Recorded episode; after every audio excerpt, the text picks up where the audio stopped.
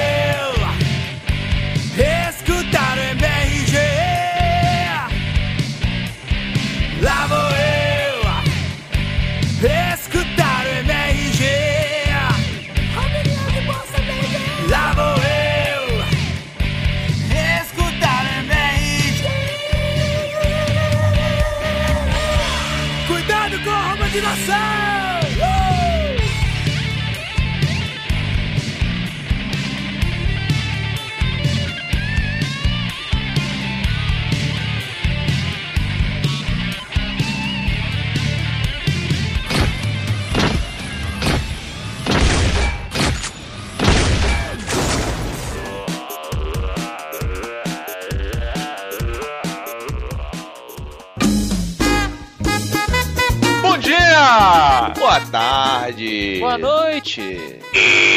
Estamos começando mais um Matando Robô Gigante, episódio 183 de videogames. Orgasmo. Eu sou o Beto Estrada e estou aqui com Afonso sufocando no metrô Solano. diretamente de Brasília. Eu não bato em homens de óculos, Braga! Esqueci de falar meu nome, Diogo, né? É, tem o Diogo antes aí. Meus amigos, o que vocês contam de novidade? Diogo, Beto? Eu saí da academia. Você foi fisicamente lá e falou, gente, olha, eu quero me desligar? É, exatamente. Como assim, cara? Ninguém faz isso, Roberto. Não, é porque, tipo, a academia que a gente faz lá, fazia, né? Eu, Afonso, A assim, gente a vírgula. É, fazia porque eu fui, sei lá, duas, três vezes naquela merda. O melhor é ouvir o Roberto nesses surtos dele falando tipo assim, não, não, porque agora eu tô numa de saúde aí, cara. Não, mas olha só, eu e Afonso, a gente tava conversando, outro dia num e-mail, a gente conversou sobre isso. Que foi o que eu falei, cara. Eu, eu sou um cara que gosta, mas o meu lance é mais esporte, a natação, é, é o boxe, assim. Colonel Attack, all hands battle stations. O box Entendeu? pra tomar um banho bacana, né? Você sente. É, pô, boxezinho novo e tal. Não, aí eu, aí eu fui lá, Diogo, porque tem um lance que tava no débito automático e tal, aí tem que cancelar, aí fui lá, né? Cheguei lá, aí a menina perguntou, né? É, qual é o motivo do seu desligamento que eu tenho que anotar aqui? Aí eu falei, que malhar é chato pra caralho. Falou mesmo, falou mesmo. Cara, a mulher ficou me olhando assim, ela falou: Vou escrever isso sem um palavrão, tá? Eu falei, por favor. Aí eu vi, ela escreveu lá.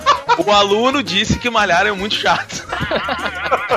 cara, talvez, Roberto, você reformule o conceito de, ma- de malhação, cara, por causa desse seu comentário. Vai que nunca ninguém avisou pros professores que é chato. Mas, mas sabe uma coisa que eu, que eu noto muito também? As pessoas têm um, um conceito sobre academia muito equivocado. Quer dizer, algumas pessoas, né? Por exemplo, já mais de uma vez em algum evento do Matando Robô Gigante, o pessoal chega pra mim e fala assim: pô, cara, eu achei que tu fosse fisiculturista, assim, forte pra caralho, porque, pô, tu vai pra academia e tal. Eu falei, cara, Marco Gomes anda de bicicleta não tem as coxas que nem o Flash, entendeu? É, A pessoa tem um conceito de que se você vai pra academia, você vai virar um monstro. Você pode ficar forte, você pode ficar atlético e não ficar, né? Ou então a pessoa não gosta de ficar musculosa, a pessoa quer emagrecer. Será, Roberto, que você tem o conceito? Porque o Roberto sempre fala assim, porque academia, não gosto dessas paradas de ficar forte, que não Afonso gosta, caralho. Mas a academia pode não ser só pra isso. Você pode fazer um. Social. Não, social é foda, né? Pois é, mas exato, é porque assim, a academia, minha visão, tá? Uma visão pessoal e particular. Mas é assim, academia, eu, eu olho. Primeiro que assim, sei lá, 90% das pessoas estão ali pra ficar saradões, gostosas, não sei o que e tal. Não, olha Calma, aí. Não sei. calma, tô dizendo a minha, é, a minha opinião, é o meu Inclusive pré- as senhoras, as senhoras também que malham lá querem ficar bombadas, é isso? Claro. Tem senhoras, tem, tem pessoas de idade mediana ali. Porque assim, cara, na boa, assim, eu, eu vejo esse lance de saúde é o esporte. A saúde é o esporte. O esporte te traz a saúde, o condicionamento físico. É, cara, tem uma galera que vai pra academia, porra, o cara malha, malha, malha, fica saradinho e, porra, não consegue correr 20 metros, sabe? É, o, o lance da saúde, aonde eu vejo. Senti aqui, hein? Então, Senti aqui no rim essa aqui. A Não, olha só, Roberto, quem malha pra caralho? Não precisa correr, cara. Quem malha pra caralho arremessa uma pedra em você, ela parece uma bomba atômica estourando na tua cara. É um, é um ponto. É um ponto também. Eu, eu, então eu posso fazer o, o seguinte pedido pros ouvintes, Beto, que são. Os ouvintes têm muito recurso, né? É, nos espelhando, claro, o nosso querido arroba underline da MRG, que é o homem o mais, mais resourceful ever, né? Tudo você pede pro cara, o cara aparece. A gente pode lembrar das grandes promoções que fizemos do Beto Cabeludo, né? É, a gente pode fazer uma, uma montagem aí com o Beto fisiculturista. Ou no mínimo. Não, fisiculturista é errado. Beto Fitness. O lance é o seguinte. Isso nos anos 80. Isso. Não pode, não, não precisa ser ele forte pra caralho. Esse não é o objetivo. Mas como seria o Beto se ele tivesse um condicionamento físico, né? É, legal ali, quatro vezes por semana? Como você imagina o Roberto? Então, a gente, que tal, Beto? A gente disponibiliza sua foto, aí embaixo na postagem as pessoas fazem as. Vamos? Ah. Vamos lá, vamos lá, vamos lá. Então tá bom. Vai ganhar o quê? O que, que a pessoa ganha? Melhor montagem. Ah, Você que tá dizendo aí, você que dá o prêmio. A vencedora dessa pequena, desse pequeno concurso vai ganhar destaque na capa do Facebook. Essa imagem vai lá pra capa do Facebook Matando Robô Gigante, assinada pela pessoa. Exatamente. Quem sabe aparece na capa da voz do robô também, vindoura. Olha aí, porra, merece, hein? Merece Né? também. Merece. Os dois, então. Vencedor. E essa capa também, se tiver no voz do robô, vai estar lá na capa do Jovem Nerd, lá na página principal. Vai, vai. Tá gostando, Beto? Tô super divertido. Você pode se animar.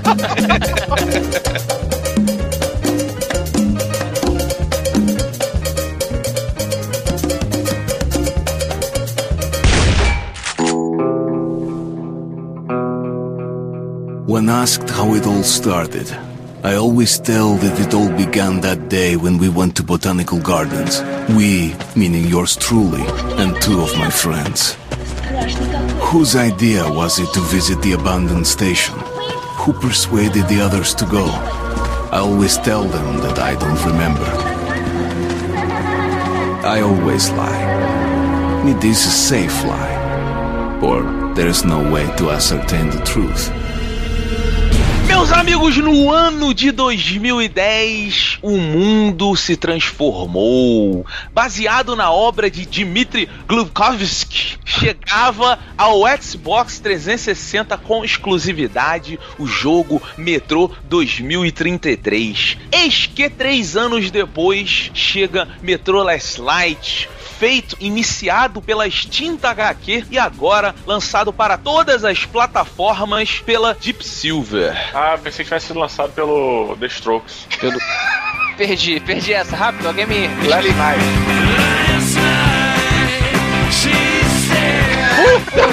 não passar mal. Eu sou legal e não quero mal. Então tá, vai levar pau. Eu vou porque você não morre. E se cada um morre, eu vou chamar minha avó. Ô, ô, Beto, ele só não saiu pro Wii, correto? Exatamente, porque nada sai pro Wii hoje em dia. Pois é. Não, é porque é um jogo, é um jogo triste, então não pode ir pro Wii. Finalmente ele ia se chamar Metrô 2034, que é a continuação do livro Metrô 2033. Mas chegou como Metrô Last Light. Didi Braguinha, por favor, traga-nos a sinopse deste jogo sombrio. Muito bem, Bob Bolota Are you crazy, man? I'm a star. As aventuras de Bob Bolota. sua turma. Sua gangue. Pro Roberto é mais gangue, hein? Get along, gang, get along, gang. Each one's so special in his own way.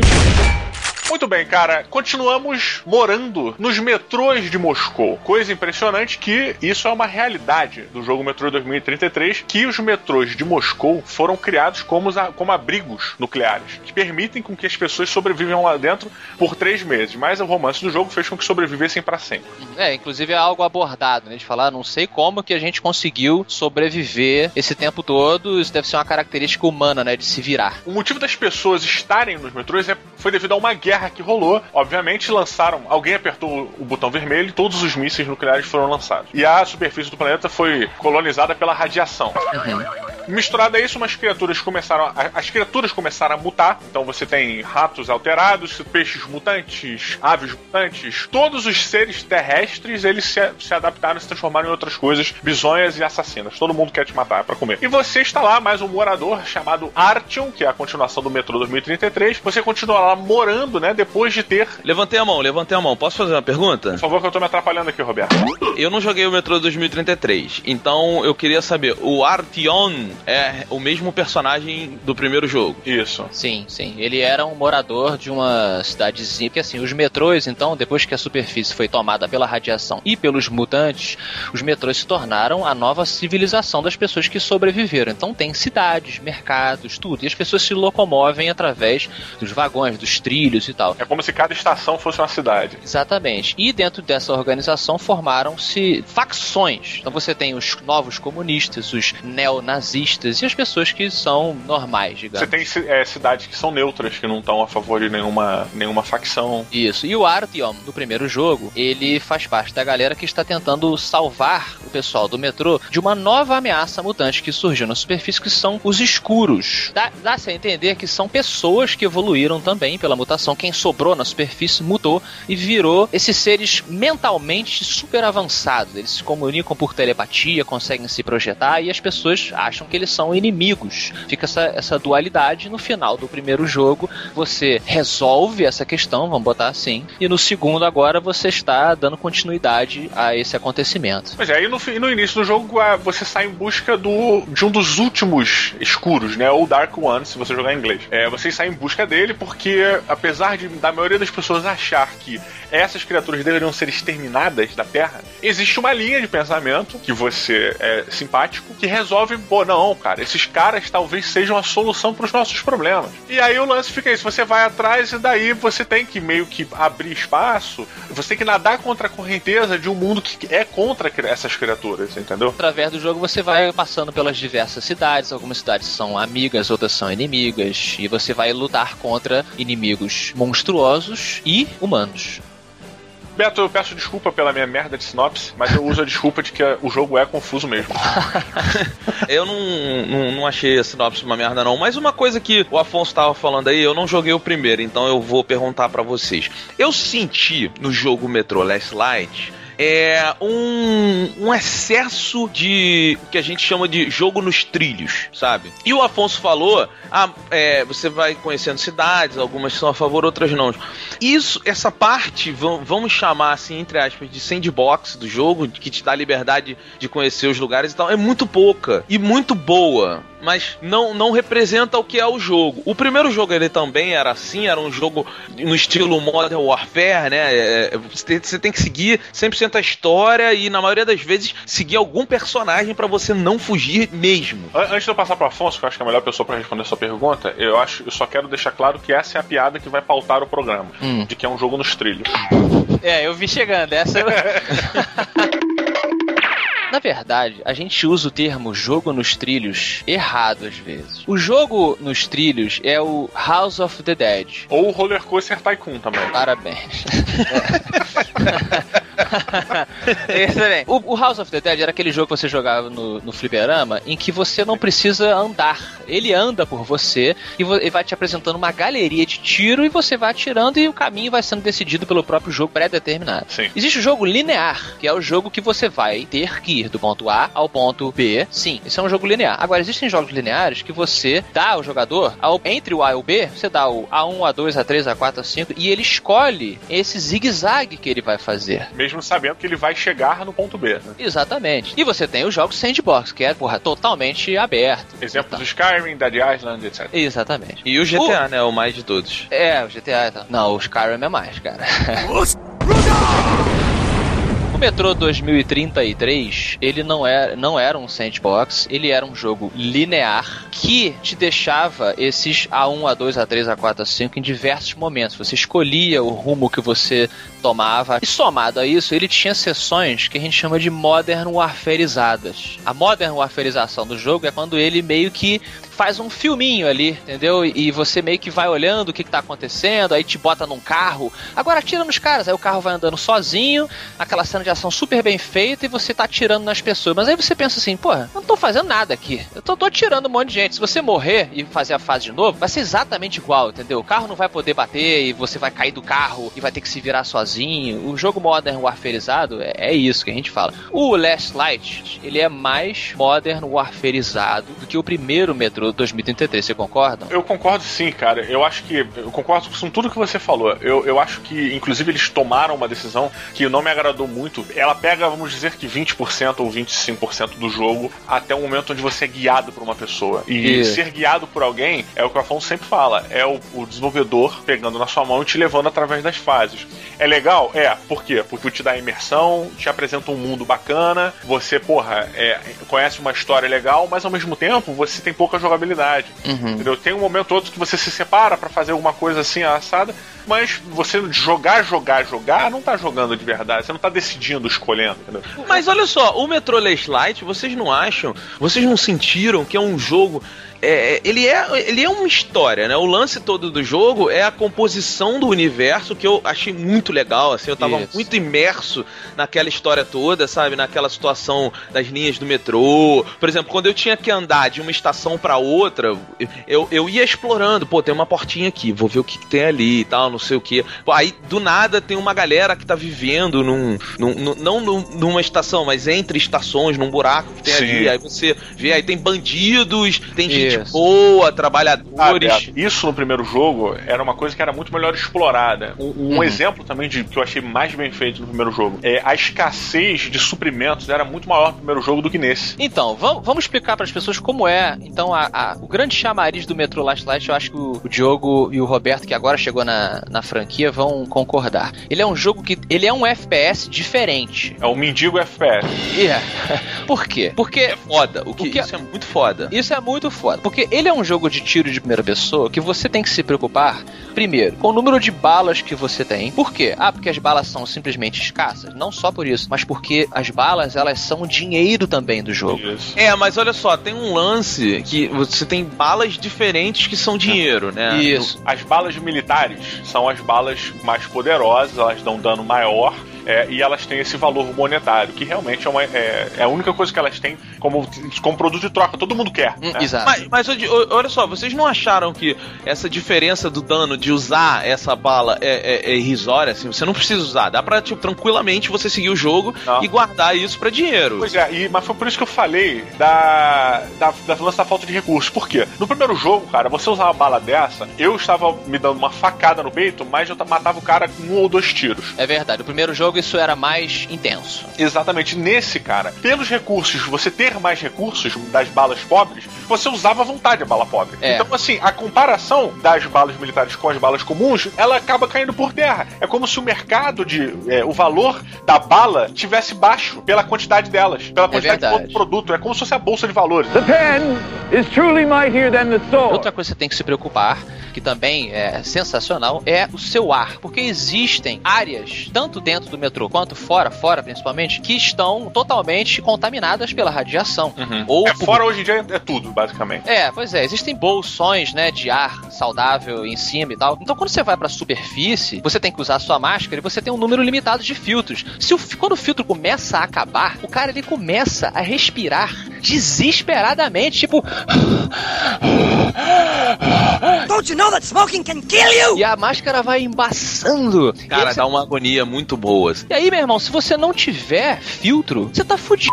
É, entendeu? Então, você consegue você prender o ar um pouco, mas assim, é dois minutos até. É, então é, era aquele desespero. Meu Deus, tá acabando o filtro, eu tenho que encontrar a saída, e os monstros estão vindo, e você ouve o barulho dos monstros chegando, e um voador, o caralho. Então isso muda a sua estratégia de um jogo de tiro de uma maneira única aqui no metrô Last Light e no 33. Isso que eu acho, na verdade, é o grande sucesso do, do Metro Last Night. E do primeiro metrô também é isso é uma parada sensacional. A ambientação do jogo, a imersão que os elementos que tem no ambiente e que você é obrigado a usar ou não, isso faz com que o jogo ele ganhe uma profundidade a um nível que eu acho que eu nunca vi num jogo, sabe? O Metro Last Night ele tem esses elementos do filtro, ele tem esse elemento da máscara. Da, da, da luz também, a sua luz ela vai acabando, então você tem que parar, puxar o seu gerador manual e ficar tipo. nhaque, nhaque, Pequeno dínamo, né? Que você tem na mão pra É. Isso é foda, cara. E Isso, isso, é... cara, ele te traz por uma sensação, ele te traz um senso de urgência, tá? como poucas vezes você vê num jogo de videogame, cara. Por causa dessa imersão, o jogo conseguiu me colocar no ponto exato onde ele queria, que é a sensação de um ser humano não querer ir para a superfície do seu planeta. Eu, cara, quando eu estava no metrô, eu quando eu estava dentro do túnel, fechado naquele ambiente escuro e opressor, eu me sentia confortável. Quando alguém mencionava falava: ih, cara, tem que pegar tal coisa na superfície. Eu, ah, não! É. Não. Ma- Mas, ô Diogo, deixa eu te fazer uma pergunta, porque assim, apesar da parte da superfície ser muito legal, eu gostei muito, tá? É, para as pessoas que estão vendo, graficamente, eu acho que, se não o melhor jogo da geração, um dos melhores que eu vi, tá? Eu- o gráfico do jogo é impressionante, o jogo é, muito bem feito. É muito bem feito mesmo. É. Tanto em, em- em todos os consoles. O PC sempre tem uma vantagem, claro, mas ele é um jogo bonito pra todo mundo, cara. Sim, sim, eu tô jogando no, no 360, é, pô, tá espetacular. Mas assim, aí, pô, cê- quando você vai pra superfície, eu tava ali assim, pô, caramba, agora tem que controlar o ar, não sei o que, e tem os inimigos, mas tem que cumprir a sua quest ali e tal. Só que chegou um momento do jogo, Diogo, sei lá, na terceira vez ou quarta que eu fui pra superfície, eu já tava tipo assim, ah, não, que saco, porque é chato. As fases da superfície, pois é, elas são chatas, a ideia é muito boa, mas elas é, não tem sentido. O- o- os inimigos, eu, sentido tem, sentido Tem. tem. não, não, o sentido que eu digo é, eu- é, é porque eu tô me, é, me perguntando agora enquanto você fala se, se é uma coisa assim, se eu achei chato porque eu tava nesse sentimento, se o jogo faz isso muito bem. Pois eu é. posso, eu po- posso sugerir por que que talvez você tenha achado chato, Beto? Pode. Porque eu acho o seguinte: primeiro, você mudar drasticamente a jogabilidade de uma hora pra outra é um ponto, em termos de design de jogo, muito bom. Sim. Você tá obrigando o jogador a conhecer novos sistemas e se readaptar o tempo todo. Senão. E isso a superfície exi- exige de você. Exato. É, e É. foi muito bem feito, inclusive. isso. Pois é, então ele alterna entre a calmaria, que você tá na cidade, comprando bala, mudando, modificando as suas armas, isso é muito legal. Você pode modificar, melhorar, botar scope. Ah, eu quero essa arma aqui mais fraca, mas ela tem um scope que eu consigo ver no escuro, né? Ah, A- bom, um, um- um- um elogio pro jogo, isso que você tá falando. Tem um balanceamento. Quando você vai upar a sua arma, não é só assim, ela vai melhorar e ponto. É, eu melhoro nisso, mas isso aqui dá uma pioradinha. Aham. É, pois é. E, e então, assim, tudo isso somado a essa coisa de você ficar saltando entre a cidade, a hora que você vai se aventurar nos túneis sozinhos, dá um cagaço foda. É. A ambientação é foda e você tem que ir com cuidado, tanto pra enfrentar monstro quanto as pessoas, tá? E quando ele te joga na superfície, é outro raciocínio também, usando essa coisa do ar, é correria, não sei o quê. Então, assim, isso faz com que o jogo fique inquieto, faz com que o jogador fique inquieto. Então, realmente, ir para a superfície acaba gerando no jogador o mesmo se- sentimento que os russos lá têm, tipo, puta que pariu, vou ter que ir pra superfície, vai ser uma merda, uma correria, vou ter que catar recurso, caralho. Então, acho que isso acaba sendo um ponto positivo pra quem gosta de um desafio nesse tipo de jogo, sabe? Pois é, mas é, é porque assim, a minha dúvida ficou se a parte da superfície ela não, não, não é desnecessária, é só pra te dar essa Não, não acho ambientação. não, cara. Eu, eu acho que é, necessária pra mostrar o contraste primeiro, né? Claro, Do, claro. do, se- senão não faz sentido você ter um metrô ali. Você falar que a parada no metrô, se você não tem um contraste. E segundo, cara, que essa mudança de pensamento, ela deixa. Foi o que o Afonso falou, cara. Ela deixa o jogo numa dinâmica a um ponto, porra, como você poucas vezes vê. E isso disfarça muito a linearidade, né? Do, do, do jogo. Sim. Isso tira um pouco ele dos trilhos e meio que te dá a opção do que fazer. Porque a superfície, por mais que seja um caminho mais ou menos traçado, você tem opções. Então, assim, ó, talvez isso que vocês estejam falando é porque, assim, eu achei a história do jogo muito confusa. Eu gostei muito da história do jogo. Porque quando você entra nesse mundo, você você acha que vai ser aquele lance ali, né? Pô, a civilização ali do metrô e tal. Só que ele, do nada, ele começa a ir para outros lugares, né? Que você tem aí a influência dos Dark Ones, você tem o- o- alguma coisa que também influenciou aquela mutação, aqueles bichos e tal. E aí, quando você começa a descobrir isso, fica muito complexo. Eu não sei se isso é porque eu não joguei o primeiro jogo, tá? Pouco. Mas quando, É. quando eu saía, existe um, um- um momento específico do jogo, eu acho que é, o jogo me, me ajuda, mas acho que no, no terceiro terço do jogo, ele começa a ficar, um- o lado de fora, ele começa a se juntar com essa história dos Dark Ones e uma viagem. Você poderia ter falado final do jogo. É porque não é muito no final, O né? terceiro terço é o quê, cara? Tá bom, tá bom. Oh my god. Mas assim, então tá, quando chega no final, toda hora que você vai para pro lado de fora, ele explora muito essa história dos Dark Ones e tal. E, e eu achei aquilo, aquilo tava muito confuso e eu tava assim, a história tá legal, a história que você tá me levando pra me contar, mas aí você tá indo na história e, pô, ó, para, enfrenta aqui três bichinhos. Mas era muito muito assim, para aí e enfrenta esses bichinhos. Aí tu pá, pá, pá. E a história continua sem aqueles bichos terem muita influência. Não, mas olha só, o- isso, isso é uma coisa que eu concordo um pouco com o Beto. O jogo ele tem umas psicodelias fodas. É bizarro. Tem umas psicodelias, cara, que você é levado literalmente num rio de loucura. É, é, literalmente, inclusive. Mas, aí- mas isso acontece dentro do contexto de que os Dark Ones, eles mexem com a sua cabeça e com a cabeça das pessoas. No primeiro jogo tinha isso, então você às vezes estava numa espiral louca de luzes e gritos e o caralho. "Ah!"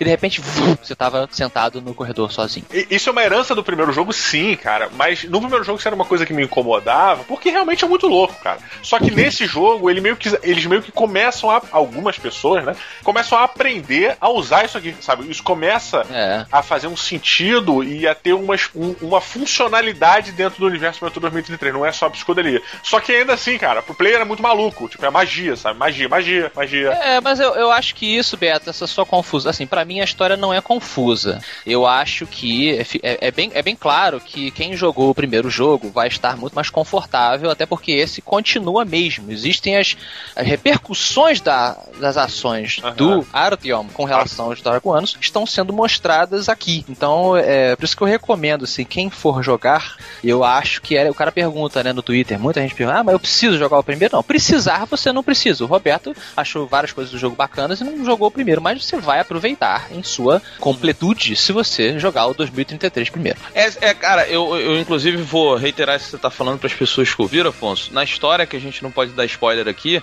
conta um monte de coisa que eu tava achando que era, era só era contada nesse jogo. Mas ele tá contando para quem não jogou o primeiro. Então, assim, eu, eu senti falta, sabe? De, de- assim, pô, eu gostaria de ter passado por isso para entender melhor. E é possível quando você joga o primeiro, eu percebi Pois isso. é, mas você pode passar, Roberto, se você clicar nesse link do Submarino que tá aí no post Olha ele aprende. e comprar o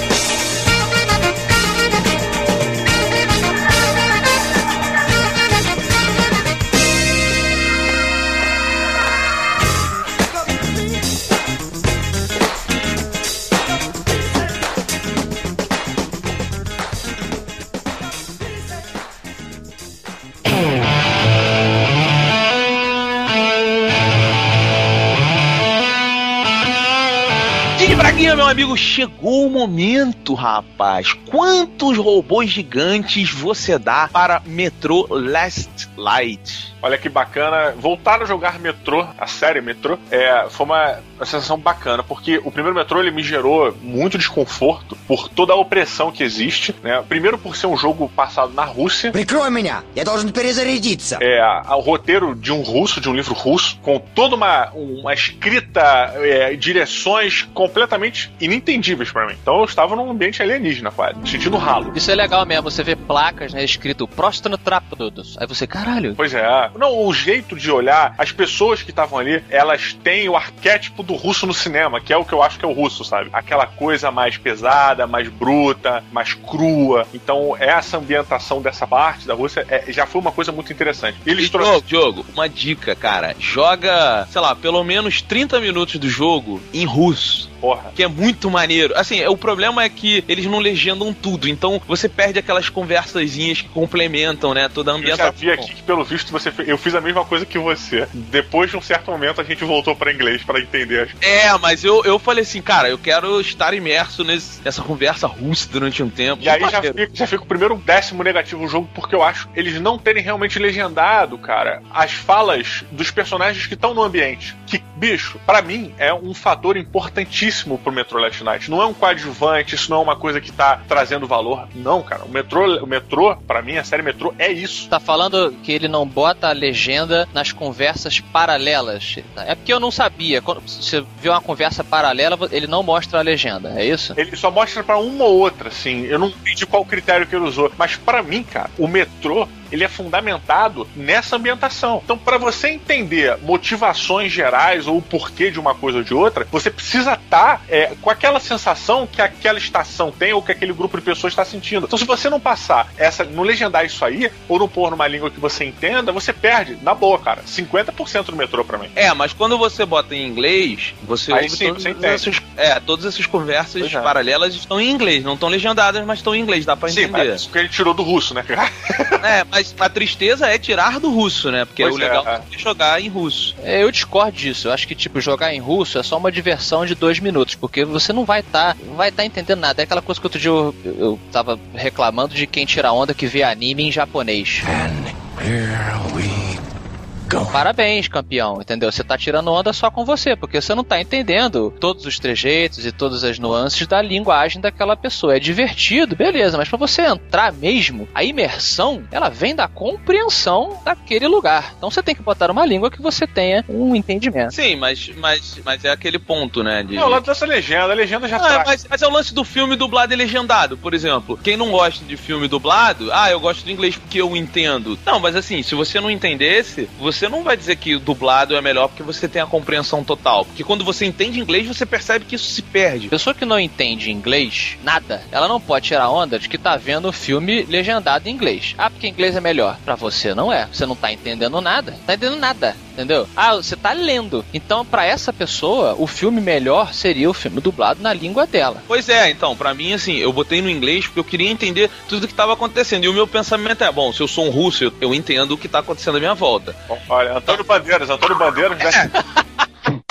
Agora, uma crítica que eu tenho muito grande ao, ao Metro Last Light, cara, é que ele simplesmente pressupõe que você entendeu um conceito de design do jogo e coloca isso em prova num dos últimos momentos do jogo. Ele, ele exige com que você tenha percebido uma sutileza do cenário e bota isso como um fator marcante pra você fechar a parada, pra você matar um boss, pra você executar uma série de ações mais pro final do jogo. E isso, cara, sendo muito honesto, não me agradou em nada. Eu achei completamente assim, cara, é sério, você queria que eu tivesse reparado nessa merda pra poder finalizar isso e é uma coisa completamente irreal, sabe? Como assim, cara? Eu vou falar, porque senão eu vou explicar pra vocês como resolver um, um- um certo puzzle. Mas eu achei que foi uma, foi uma escolha muito nonsense, assim, sabe? Pra você fechar. Ficou uma parada meio que sem sentido e perdeu um pouco daquela imersão e daquele andamento que o jogo tava levando pra uma realidade onde o mundo é, é zoado e com novos conceitos. Cara, ou seja, meio que deu uma estragada no jogo pra mim. Entendi. Mas um detalhe, um detalhe. É, é, é, porque é importante, senão você demora, você não vai, não vai fechar. E eu achei também que a parte das mulheres, cara, ficou meio apelativo. Do nada, peito na sua cara. Boobs are awesome. Do nada, bunda na sua cara. Do nada, pornografia. Apesar de que você tem uma cidade viva, é, eu parei durante quase 20 minutos pra assistir um espetáculo teatral.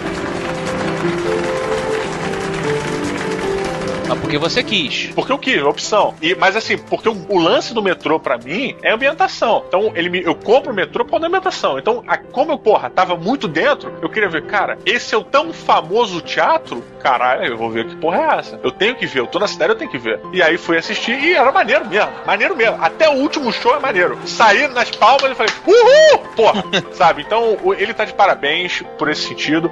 Acho que ficou no trio de macho, como a gente já comentou, e isso perde pontos pra mim sim. Agora, é, é um jogo bacana, né? Tem altos e baixos, como o Roberto bem estava comentando comigo nos bastidores aqui da gravação, na puxia. É, eu concordo com isso, e mas ainda assim eu acho que ele tem uma ambientação e gráficos espetaculares. Então eu dou quatro robôs gigantes pra ele.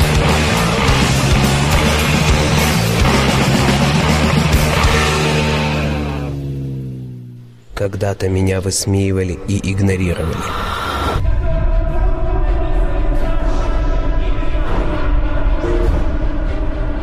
Я терпел это на протяжении многих лет.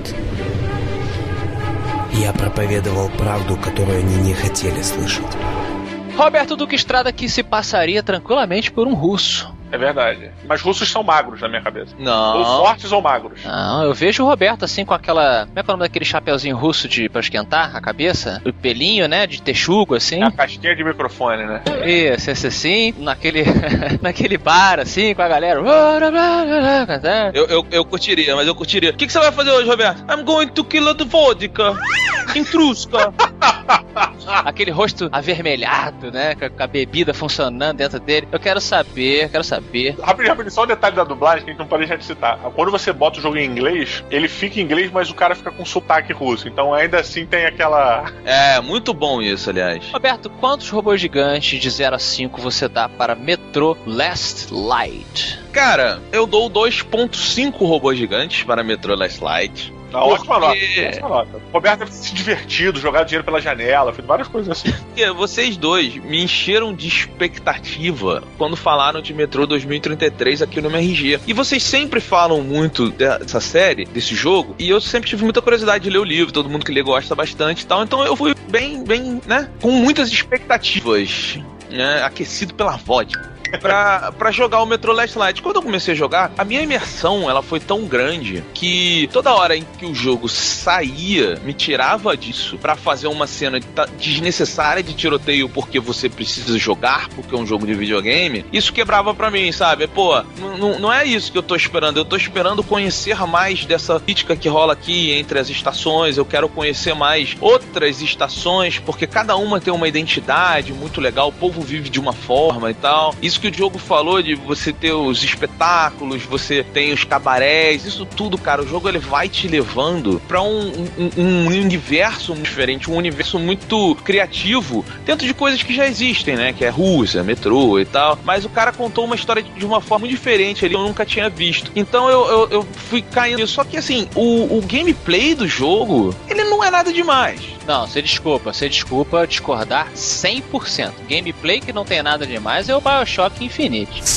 O gameplay né, a gente definiu aqui, ele vai contra a maré de todos os shooters, cara. Não, não, olha só, ele tem uma boa ideia, que eu- é, esse- essa relação de você precisar da máscara, você o tempo todo, né, tá buscando ali naquele universo o, o- o filtro. Cara, Você tem que ter filtro, você tem que ter filtro, tem que, tem que ter estocado, não adianta ter pouquinho. E não só, não só o filtro também, Gato. A, a própria máscara, ela se torna um elemento que você tem que pensar como você vai agir com aquilo. Porque é, se você tomar uma porrada, a máscara vai quebrando. Chega um momento que ela vai quebrando, você não consegue enxergar direito, cara. E vem sangue na tua cara, e tu tem que ficar limpando a porra da máscara, e essa confusão toda, e porra, cara, isso é Não, foda. então, mas o Diogo, isso eu acho que faz parte da imersão, só que ele chega em momentos que eu Vai ser jogabilidade, cara, também. Que- tudo bem, mas é porque o que eu tô falando é o seguinte: chega a hora que ele. ele eu, eu senti que o jogo faz assim: olha, eu sou um jogo ainda, você tem que jogar. Ah, pera. Mas, é, mas, porra, você queria o quê? É. Cara, é porque assim, é isso que eu tô te falando, jogo. É, eu gostaria que o jogo tivesse muito menos situação de ação e muito mais daquela história que tava acontecendo ali. Vai ver um filme, pô.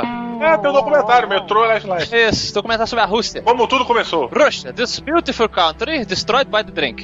Então, é, é, assim, o que eu posso dizer é que a história me pegou muito, o universo me pegou muito, mas o jogar o metrô não. Até porque é um jogo que ele o tempo todo te leva nos trilhos, sabe? Olha, aqui nessa sala tem cinco caras. Você decide como você vai matar eles. Pode ser no modo stealth, que é um modo muito bom de se jogar no jogo. Ser, ser stealth é muito legal nesse jogo. Ou você pode sair trocando tiro com todo mundo. Cada um tem a sua consequência e tal. Isso é legal, sim. Mas é, é muito é muito pobre, porque é muito pouquinho. É assim, vou te dar esse pouquinho e vou te dar meia hora de jogo no trilho e tal, que é legal, que a história é legal, que o universo é legal. Agora, eu, eu não acho que ele é um jogo balanceado, por exemplo, nesse quesito de versão. O que, que você é, então? Você é um jogo que quer me dar um universo, que quer me contar uma história muito complexa? Ou você é um jogo que quer deixar eu jogar, Eu não sabe? acho que precisa ter esse diferenciamento, não. Eu, eu, é, discordando um pouco de você, eu acho que o Metrô, a série Metrô, inclusive Last Light, nesse sentido, ele faz isso bem. Ele consegue unir os dois universos, do,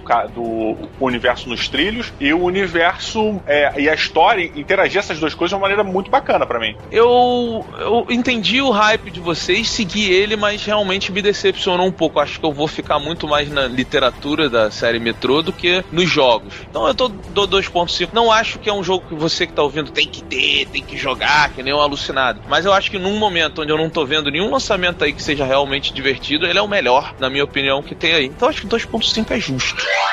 Afonso Solano, por favor, me empreste três balas militares e diga também quantos robôs gigantes de 0 a 5 na escala robótica você dá para Metrô A Última Luz, que faz que, cara, parabéns, o título é perfeito.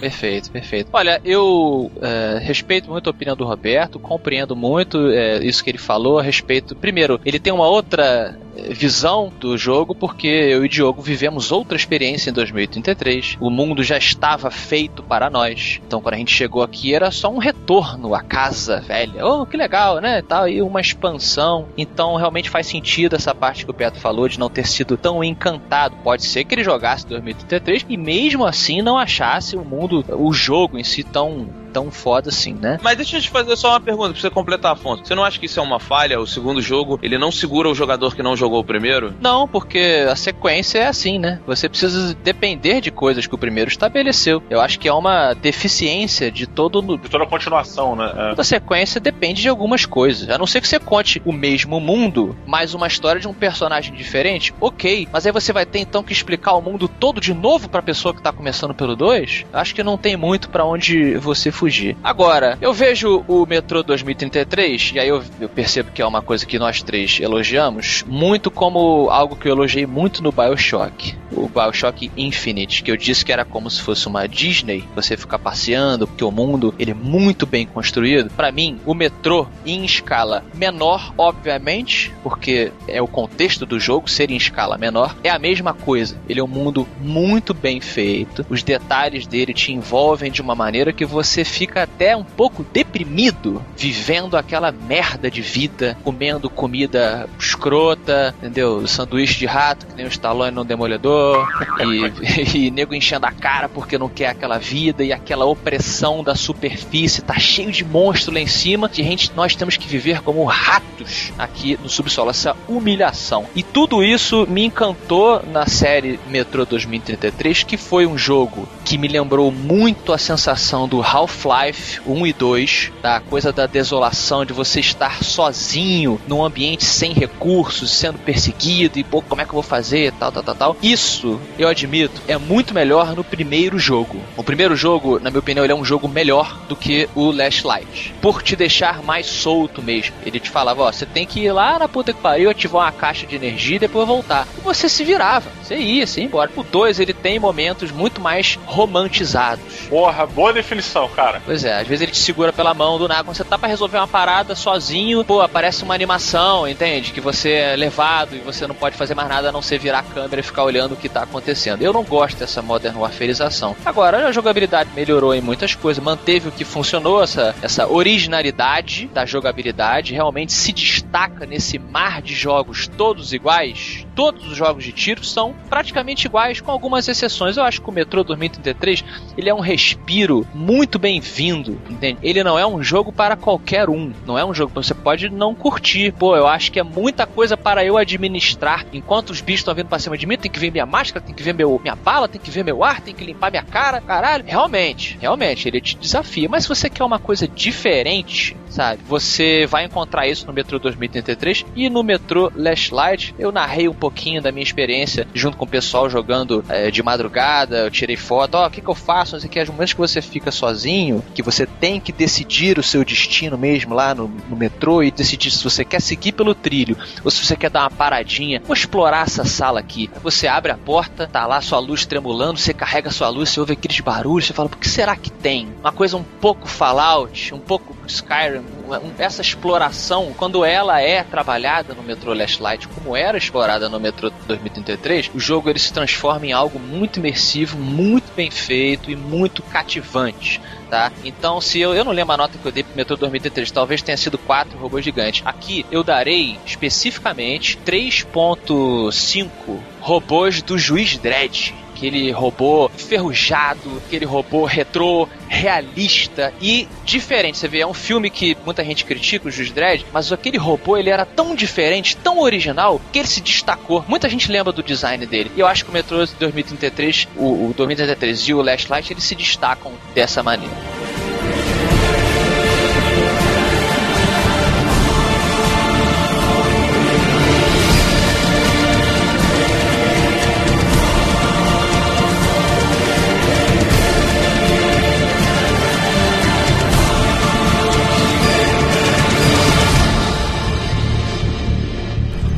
Я побираюсь ради валюты, которая имеет хоть какое-то значение в этом мире. А моя гордость теперь она ничего не значит. There's a letter in your mailbox.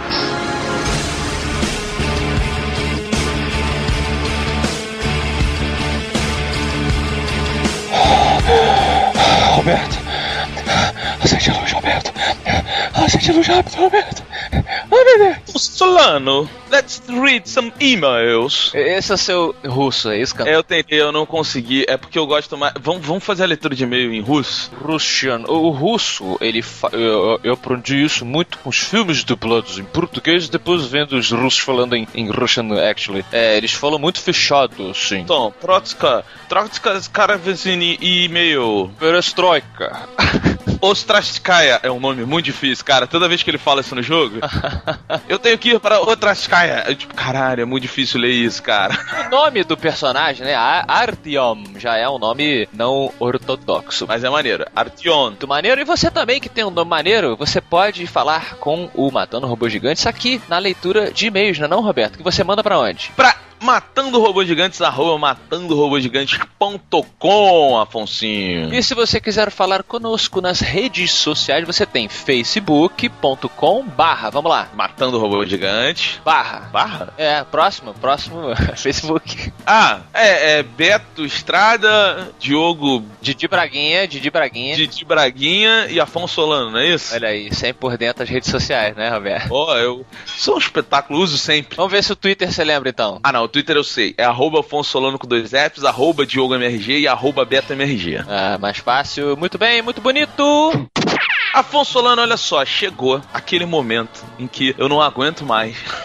Não, mas, mas existe uma missão a ser cumprida. Exato. Missão dada na MRG. Exatamente. Toda semana, Afonso, nós colocamos dois episódios no ar. Então, o que a gente pede, o que a gente quer, é que as pessoas entrem nesse link do YouPix que está embaixo e votem para o MRG ser o melhor podcast do Brasil. É, é, por que parar no Brasil? Por que não no mundo? Não pode? Na galáxia conhecida? Na galáxia? Cara, sabe o que eu pensei? Que será que lá em Cybertron, né, o planeta dos Transformers, existe um grupo de nerds com um podcast alternativo chamado Matando Seres Humanos Gigantes ou Pequenos, né? Melhor pequenos. Entende? Todo todo planeta, em tese, ele tem a nossa versão alternativa, tipo a DC Comics faz com Super-Homem Bizarro. Será que em Cybertron é o contrário? Matando humanos pequenos? Matando humanos pequenos? Ó, ia ser maneiro, hein? Aí eles estariam concorrendo como o melhor podcast da galáxia. Então, mas aqui no caso não. Então você vai votar no Matando Robôs Gigantes como o melhor podcast ever. Ever, ever, ever. Aí embaixo no link do YouPix com a carinha do Bruninho fazendo o nariz de palhaço com o Diogo.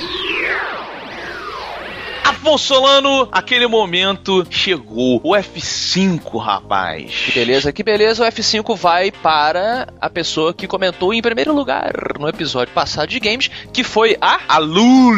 Lul, que disse o quê? Ah. Ah, é, como ela não botou nenhuma pontuação, Lu, não dá pra gente saber que estado de espírito você estava quando você ganhou. É verdade. É, Afonso, deixa eu falar uma coisa sobre o F5. Tem uma pessoa que tá se sentindo muito desmerecida. Ah, sim, sim, vamos fazer aqui a nossa, a nossa errata. Pois é, Afonso, foi o Alex BM. Muito bem, o que aconteceu com ele? Acontece que ele ganhou um F5 num episódio passado, games, foi no Metal Gear. E eu e o Diogo a gente esqueceu de dar o prêmio F5.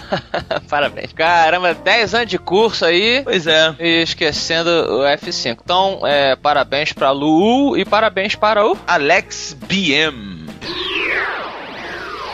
Meu amigo Roberto Estrada, no episódio passado de games, convidamos o querido Gaveta, editor do Nerd Office. Sim, sim, para falar de Bioshock Infinite. Exatamente, foi um programa muito bom, muito bacana. E tivemos diversas discussões ali, né, no, na, na Skyner, nos comentários do programa, estendendo as nossas questões, os nossos, é, nossas filosofias sobre o jogo e tudo mais. E o que, que você tem pra contar sobre essa historinha aí? Afonso, olha só, teve uma discussão interessante também, cara. Foi a galera. Você, você falou que a história do jogo pode ser muito legal tal, mas o gameplay é qualquer nota. Eu, inclusive, apoiei isso. O gameplay é muito padrão, igual. mas acho que a história do jogo me levou à frente. Aí você falou que ela é meio confusa e tal, achou muito. Não, não, não achei confusa. É, achou muita macarronada no final, né? É, achei muitas, é, muitos desdobramentos, ó, olha aí a jogada de palavra, é, desnecessários para que ele contasse uma excelente história. Mas, em momento nenhum, disse que achei a história ruim, né? Mas isso aí foi bem claro, ninguém, ninguém disse isso não. Eu achei interessante, cara, a galera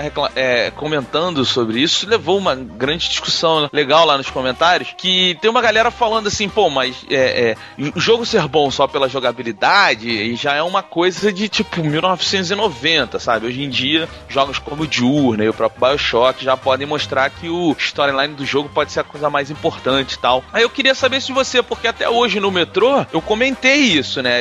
O, o, que, o que me tirou do jogo Metrô 2 Flashlight, na verdade, é que a história tava tão boa, eu tava tão imerso naquele mundo que quando eu tinha que parar pra jogar videogame, aquilo me dava um- uma quebrada. Eu queria só passear ali, ver como é que é a política daquele lugar, a sociedade e tal. Olha, nós tivemos uma excelente discussão sobre o que, o que é videogame, na verdade uma quase discussão, né, porque a gente não foi a fundo, no episódio sobre Walking Dead, o jogo. Porque é, eu, inclusive, depois que a gente fez aquele episódio, eu zerei, né, e poxa, o final é sensacional, a história toda é muito boa do jogo do Walking Dead, mas você acaba, eu pelo menos acabei com aquela sensação que o Diogo comentou no, no episódio, assim, pô, mas eu joguei um jogo ou eu assisti uma história em que eu dei uma ajudinha aqui e ali? Porque o Walking Dead, você joga muito pouco, você toma decisões, toma, vão afetar o seu final, vão afetar bastante o curso da sua história e o final. Agora, ele não é bem um jogo, sabe? É difícil definir, eu acho que também, se a gente ficar muito nessa burocracia, você acaba não se divertindo com aquela experiência, né? Pois é, os jogos da Quantic Dream, né, que são aquele Heavy,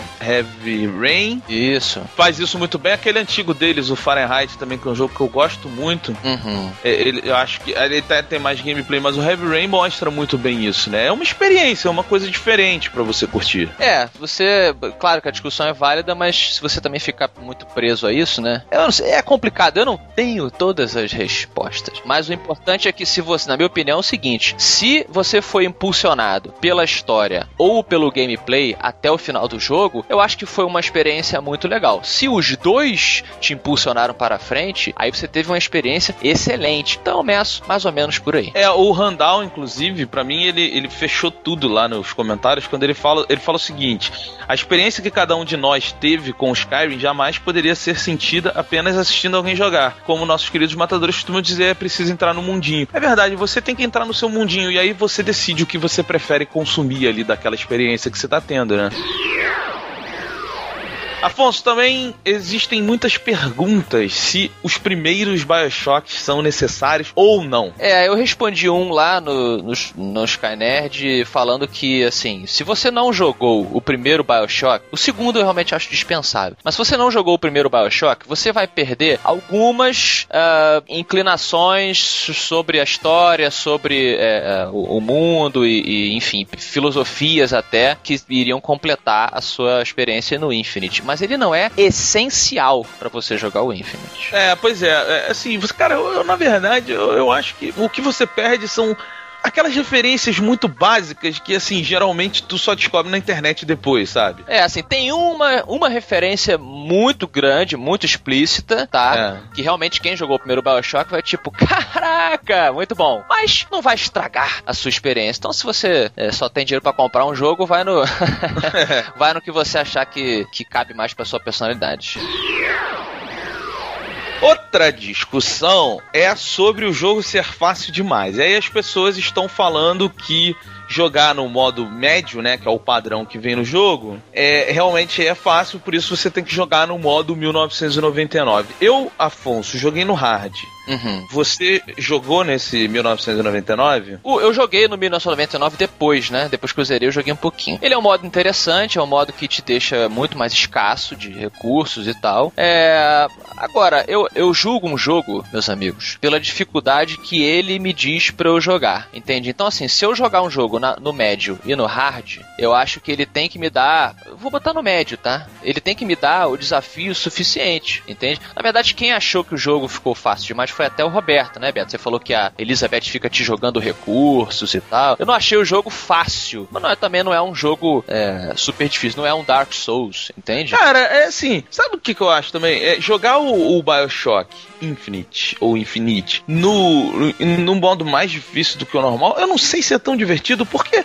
Ele não tem nada de diferente na jogabilidade, ele não tem nada de novo. Então, eu tô, eu tô simplesmente acompanhando a história, mesmo dando tiro, fazendo todas aquelas coisas que você tem que fazer. Ali você tá acompanhando a história, você não tá se pondo um desafio. É, eu, eu concordo. Se a jogabilidade do Bioshock, é boa, tá, gente? Que não falamos que é ruim, ela só é comum, não inovou muito a partir do primeiro Bioshock, pela nossa opinião. Se a jogabilidade fosse uma coisa assim, puta, se botar no hard, você tem que repensar toda a sua estratégia, eu vou ter que usar, porra, três é, superpoderes diferentes pra cada inimigo, e não é assim. É isso que a gente quis dizer, sabe? Teve um cara também que falou assim, ah, mas é, você- o Afonso falou que usar os trilhos não é essencial, então você não deve ter usado direito. É sempre um, um, um cara nervoso. Não, eu usei direito, mas de novo, não é essencial. É, pois é, é porque eu, eu acho assim, a jogabilidade é muito aquele, aquele negócio, né? Um 0-1, né? Era muito reta, assim, você pode ir além. Eu, eu até tenho, tenho uma parte do jogo que eu me lembro muito bem que eu usei bastante o trilho. E foi legal, foi diferente, mas aquilo não me estimulava a, a ser feito em todas as,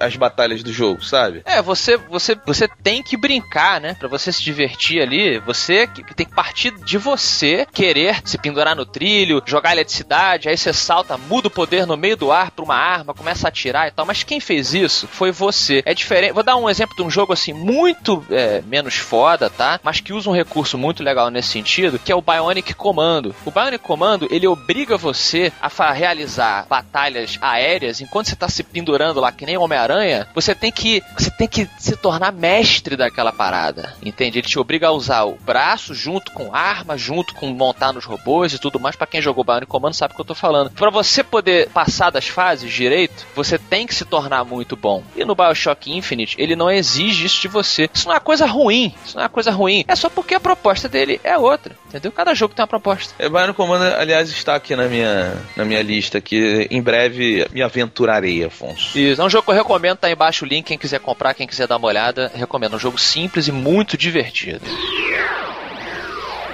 Afonso, temos um e-mail aqui contestando um- uma discussão que você levantou sobre os vigores de Bioshock Infinite, certo? Certo, eu e o Gaveta e o Diogo, principalmente, você até fez um, um comentário é, sobre isso também, assim que você concordava, a respeito de que os, os poderes, digamos, né, as poções mágicas aqui em Colômbia não são tão fundamentadas, não estão dentro de um contexto tão bem bolado quanto estavam no primeiro Bioshock, lá em Rapture. E aí o Wallace, ele comentou que no início do jogo, logo quando você chega em uma feira, você encontra um grupo de pessoas que está discutindo sobre essas poções, né? Sobre os Vigors. E uma mulher pergunta assim: Você vai usar o novo Vigor Shock Jockey? Que é o que joga eh, o- a eletricidade? E o homem responde: Ainda não. Prefiro esperar Fink aperfeiçoar a fórmula. Você sabe muito bem como eles são no início. Ou seja, ele dizendo aqui, Wallace: Não vemos tantas pessoas usando os Vigors no jogo, pois as pessoas ainda não confiam muito nos produtos. Então é uma desculpa, né, que o jogo pode sugerir, Roberto, pra pra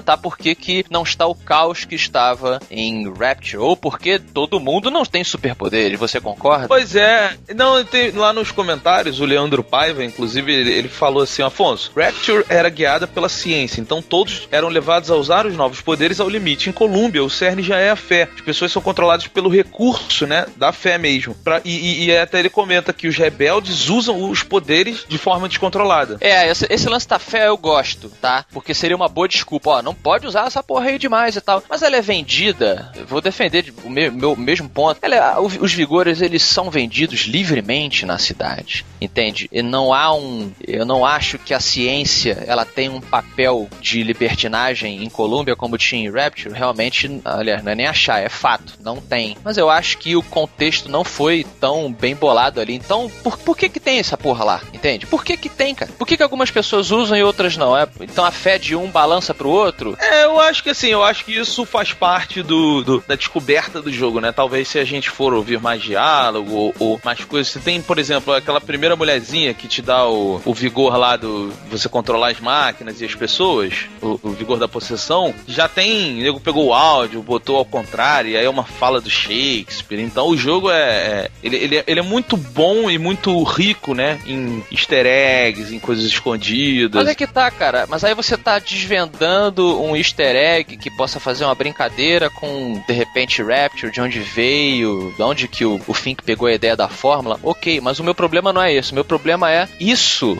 não muda o paradigma de Columbia, sabe? Ele não afeta a vida ali como afetou em, em Rapture. Quer dizer, você tá vendendo superpoder numa vendinha na cidade e as pessoas, entendeu? Por que, que nem todos, por que alguns guardas usam arma contra você e não tem superpoderes e outros têm? Sabe? Me pareceu simplesmente uma desculpa para dizer que você tá jogando um BioShock. O BioShock Infinite, ele podia ser um outro jogo sem esses poderes. Ou então usa outra explicação, entendeu? Não achei que tinha um, um contexto. Mas de novo, não estraga nada não, entendeu? Mas é só algo que eu gostaria de ter visto mais contextualizado. Sim, sim, sim. É, mas é válido. Achei válido, mas é, é uma opinião. Não diminui, por exemplo, o, o, o amor, o carinho que eu tive por esse jogo. E quero mais. Quero voltar pra Colômbia urgentemente. Eu também quero, cara. Então, Afonso, com, com essa, esse desejo de retorno à Colômbia e com essa liberdade dos metrôs, né, de um mundo pós-apocalíptico, por favor, traga-nos a perola gameística de hoje. Excelente, excelente ponte. Olha, a, a pérola de hoje ela vem de um questionamento que muita gente me pergunta lá no Twitter. Eu quero que vocês respondam aí, ouvintes, nos comentários. A- a- o questionamento é o seguinte: mais vale a jornada ou o desfecho? Rapaz, olha aí, hein? Olha aí, hein? Tudo a ver com o metrô, tudo a ver com o Bioshock. O que você acha? O que que você acha? Eu acho que a jornada é muito mais importante. É mesmo? Acho que sim. Até porque quando a jornada ela é, é muito poderosa, é, é muito difícil que o final ele lhe seja perfeito, sabe? Porque você começa a criar as suas expectativas. Tô falando de tudo, né? Filme, livro. É, eu, eu, eu- na minha cabeça só tá escrito Mass Effect, tá? Mas beleza. É, a gente falou isso no programa de Mass Effect, exato. É, chega um ponto que o desfecho, quando você tem uma, uma trilogia, né, uma saga, ele se torna algo tão particular, você começa a escrever o seu próprio desfecho. E aí, quando chega no final, é muito difícil agradar a todos ali. Falamos do Mass Effect naquela época. Então eu prefiro. Acho que a jornada ela é muito mais importante. Tá bom, mas sabe uma jornada que teve um desfecho bom? Hum. Espadachim de carvão! Olha aí o amigo, hein?